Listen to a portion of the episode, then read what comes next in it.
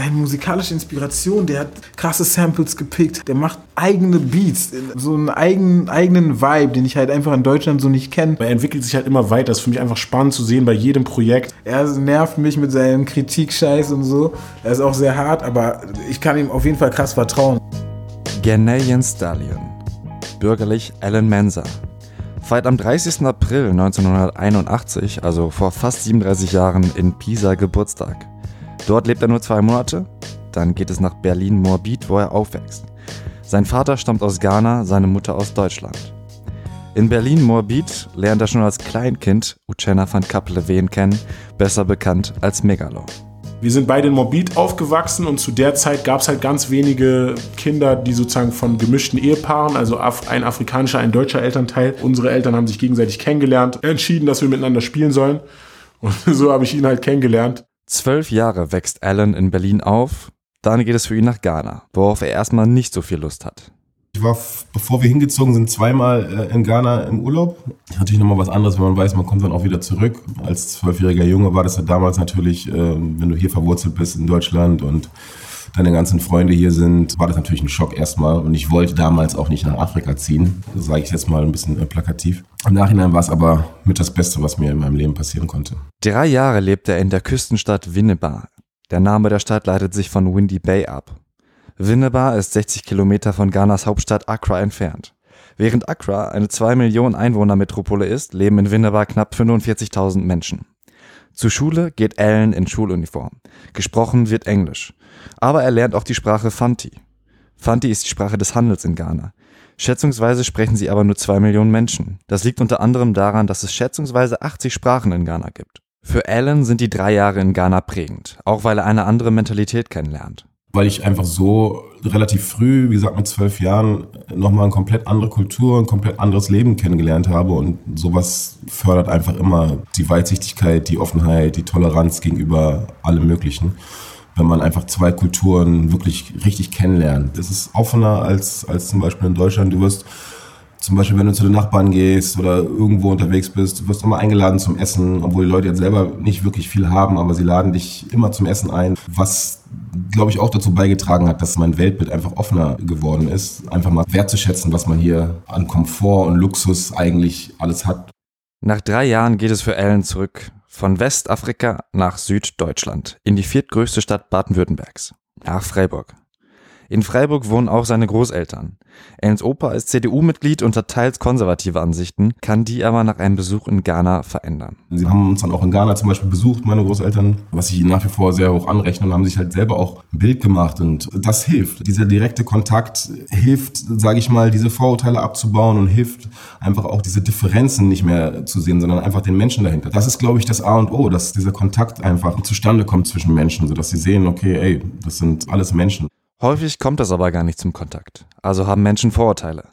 Das kann Alan nachvollziehen. Was er nicht versteht ist, wenn Leute ihm versuchen, Erfahrungen abzusprechen oder kleinzureden. Die wenigsten Leute, die ich kenne, haben irgendwie Lust, sich über irgendwelche Sachen zu beschweren oder zu echauffieren oder das immer wieder anzusprechen. Das ist ein leidiges Thema, so man hat da keine Lust drauf. So, es ist irgendwann zermürbt es ein, wenn man dann vor allem auch immer wieder das neu erklären muss, neu diskutieren muss und dann immer so hingestellt wird, als würde man übertreiben. Ich würde mir einfach generell mehr wünschen, dass Leute versuchen, toleranter zu sein. Tolerant ist er. Vorurteile hatte er aber auch, bevor es nach Ghana ging. Die Zeit in Ghana hat ihm geholfen, seine Verbundenheit zu Afrika zu stärken und Klischees abzubauen obwohl man einen afrikanischen Vater hat, so ist man trotzdem mit diesen Klischees konfrontiert, wie es in Afrika ist. Ne? Da laufen alle barfuß und bla bla, dieser, dieser Quatsch, den man halt dann denkt. Und das war für mich schon ein Prozess und auch interessant zu beobachten, wie sich das verändert hat, als ich dann in Ghana gelebt habe und dann wieder hier in Deutschland war. Dann hat sich das viel mehr entwickelt, habe ich viel mehr meine afrikanische Identität gesehen und auch die Schönheit gesehen und, und, und das Besondere daran gesehen und halt immer mehr in was Positives umgewandelt. Nach Ghana lebt Ellen sieben Jahre lang in Freiburg, macht dort sein Abitur, seinen Bachelor und verlässt Deutschland wieder. Für ein Jahr lebt er in Südamerika, in Chile und Argentinien. Anschließend geht er zurück nach Berlin. Das ist 2006. Mittlerweile ist Ellen 25 und startet sein Masterstudium in einem Fach, das ziemlich gut zu seinem Leben als Weltreisender passt. Er macht den Master in Tourismusmanagement. Aber wo bleibt denn die Musik? Seine Musikkarriere beginnt schon in Freiburg, wo er als DJ auflegt. Die ersten Beats produzierte er aber erst 2010 in Berlin.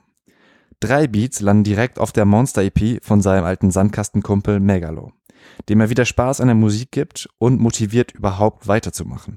Irgendwann hat er für mich angefangen, auch DJ zu machen und hat dann auch gleichzeitig, glaube ich, angefangen, Beats zu machen. Das war zu einem Zeitpunkt, wo bei mir auch so 2009, 2010, wo so ein Knackpunkt in der Karriere war, wo ich es halt schon vorher independent versucht hatte mit eigenem Label und alles total underground gehustelt.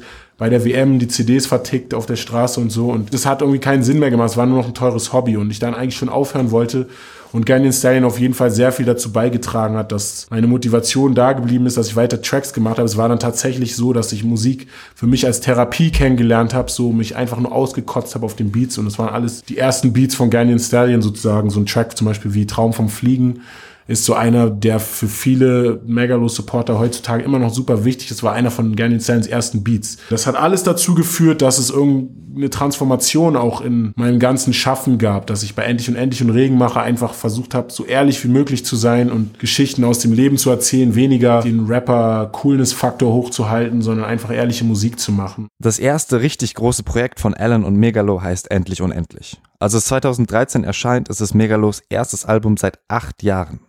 Alan produziert fast jeden Song darauf und begleitet Megalo als Live-DJ auf Tour. Wir sind halt sehr, sehr eng miteinander verbunden. Wenn du gegenseitig die Eltern kennst und jetzt zum Beispiel auch mit in Ghana war, bei mir zu Hause und so und so Sachen, so das verbindet einen alles noch mehr. Wenn du irgendwie jetzt seit wie vielen Jahren wir jetzt zusammen im Jahr, was viele, wie viele Konzerte spielen und so weiter, das verbindet einen natürlich nochmal auf eine ganz andere Art und Weise. Die Verbindung wird sogar noch stärker, Allens Einfluss noch größer, als die beiden am nächsten Album arbeiten, das es sogar bis auf Platz 2 der Albumcharts schafft. Es heißt Regenmacher und erscheint erst drei Jahre später, also 2016. Das liegt unter anderem daran, dass viele Musiker an der Platte mitwirken. Renommierte Künstler, die Trompeten und Bläser live im Studio einspielen. Megalo beeindruckt an Allen vor allem der Ehrgeiz.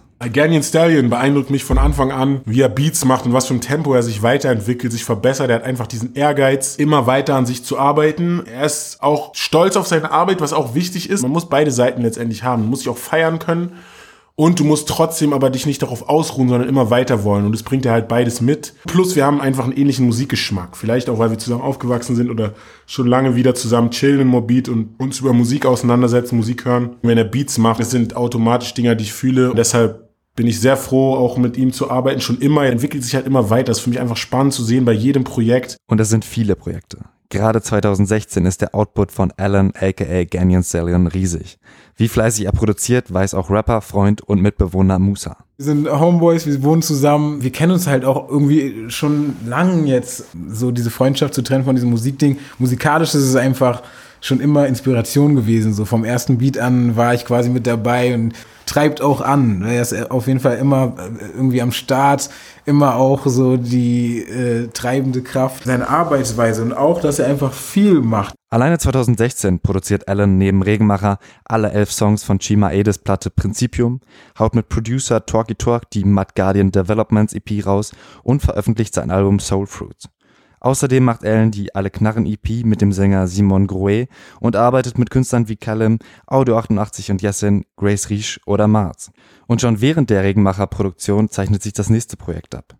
Es soll Jahre später BSMG heißen und aus Megalo, Ganyan Stallion und Musa bestehen. Es gab eigentlich nicht den Moment, wo wir gesagt haben, ey, wir machen jetzt ein Projekt, wo wir das thematisieren, sondern es sind Songs entstanden, die sich auf irgendeine Art und Weise mit dem Thema beschäftigt haben. Und nach einer Weile hatten wir ein paar Songs zusammen und haben gesagt, ey, okay, lass uns doch ein Album oder ein EP oder was auch immer machen, lass uns Songs sammeln und so ist es dann eigentlich entstanden. Wir haben uns jetzt nicht in der Pflicht gesehen, das zu machen, aber es ist natürlich aus uns rausgekommen und irgendwann haben wir gesehen, ey, das ist was, was Leuten irgendwie auch was geben kann. BSMG steht für Brüder, Schwestern, mehr Gemeinschaft, Brothers, Sisters, Move Globally oder Brüder schaffen mehr gemeinsam.